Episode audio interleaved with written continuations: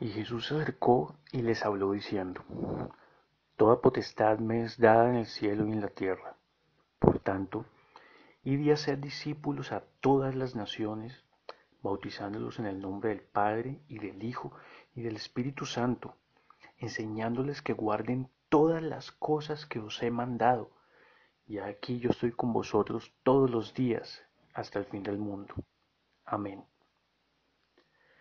Los cristianos siempre hemos querido ganar al mundo para Cristo. Toda mi vida como cristiano, que son 30 años más o menos, he escuchado a demasiados cristianos decir que quieren impactar al mundo, que quieren alcanzar a las naciones para Cristo. Y pues para eso es que estamos acá, ¿no? Precisamente eso fue lo que nos mandó nuestro Señor Jesucristo. Ir y hacer discípulos a todas las naciones. En otras palabras, pues ganar al mundo para Cristo.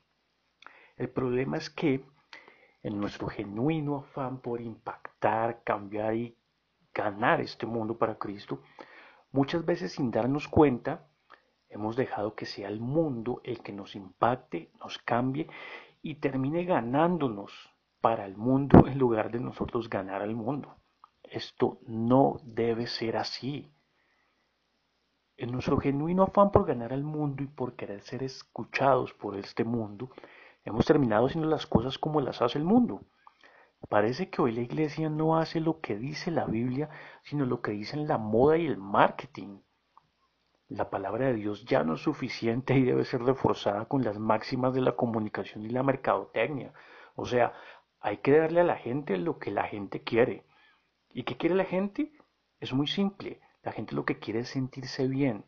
La gente quiere palabras más, palabras menos, que los entretengan y los hagan sentir bien. En lugar de convertir al mundo, el mundo nos ha convertido a nosotros. Nos hemos convertido en un circo. Hoy en la iglesia nos sobran motivadores y charlas motivacionales que solo nos hacen sentir bien mientras dura el culto y nos hacen demasiada falta predicadores de la palabra de Dios, de esa palabra de Dios que es más cortante que cualquier espada de dos filos y que penetra hasta lo más profundo del alma y nos hace sentir como los pecadores que somos. Esto no debe ser así, lo repito. Oh almas adúlteras, ¿no sabéis que la amistad del mundo es enemistad contra Dios? Cualquiera pues que quiera ser amigo del mundo se constituye en enemigo de Dios. No podemos seguir pretendiendo impactar al mundo sumido en el pecado haciendo lo mismo que ese mundo hace. O sea, eso es más que irónico, es estúpido. El apóstol Juan nos dice, no améis al mundo, ni las cosas que están en el mundo. Si alguno ama al mundo, el amor del Padre no está en él, porque todo lo que hay en el mundo, los deseos de la carne, los deseos de los ojos y la vanagloria de la vida no provienen del Padre, sino del mundo. El apóstol, después de decirnos muy claramente que el que ama a su hermano permanece en la luz, o sea, que el que ama a su hermano no hace lo que no debe hacer, nos ordena, porque no nos lo aconseja, nos lo ordena, que no amemos al mundo, ni las cosas que están en el mundo. ¿Por qué? Y lo dice muy claramente, porque todo lo que hay en el mundo, los deseos de la carne, los deseos de los ojos y la vanagloria de la vida, no provienen del Padre sino del mundo. Es muy claro.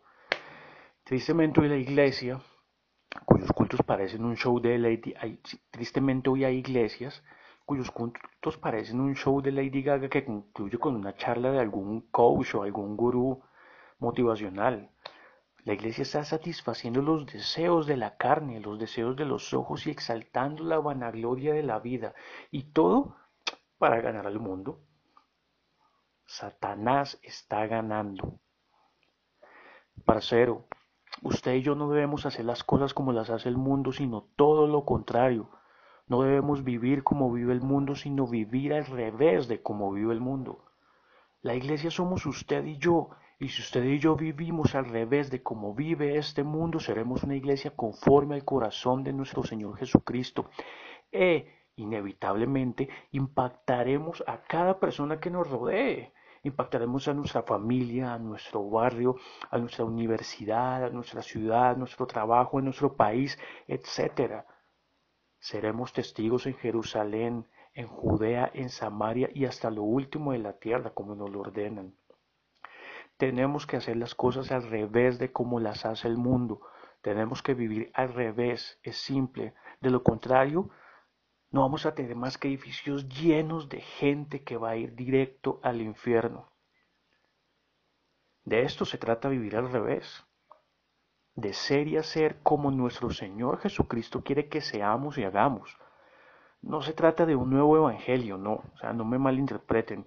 No es una nueva visión, tampoco es una revelación que Dios me haya dado directamente o una nueva revolución tan de moda por estos días, no, es todo lo contrario es volver a la vieja usanza, a los, a los primeros rudimentos, a la siempre y en todo caso suficiente palabra de Dios.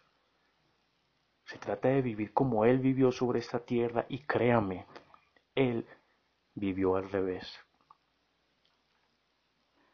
Mi invitación es a que vivamos al revés, a que dejemos de ser idiotas útiles del enemigo y con nuestras vidas diferentes impactemos este mundo indiferente. Si quieres vivir al revés, solo pídele a nuestro Señor Jesucristo que te muestre cómo hacerlo y te aseguro una cosa, Él está ansioso por hacerlo. Si quieres, síguenos en nuestras redes sociales para apoyarnos unos a otros y correr esta carrera juntos por este mundo, viviendo al revés. Que Dios te bendiga. Amén.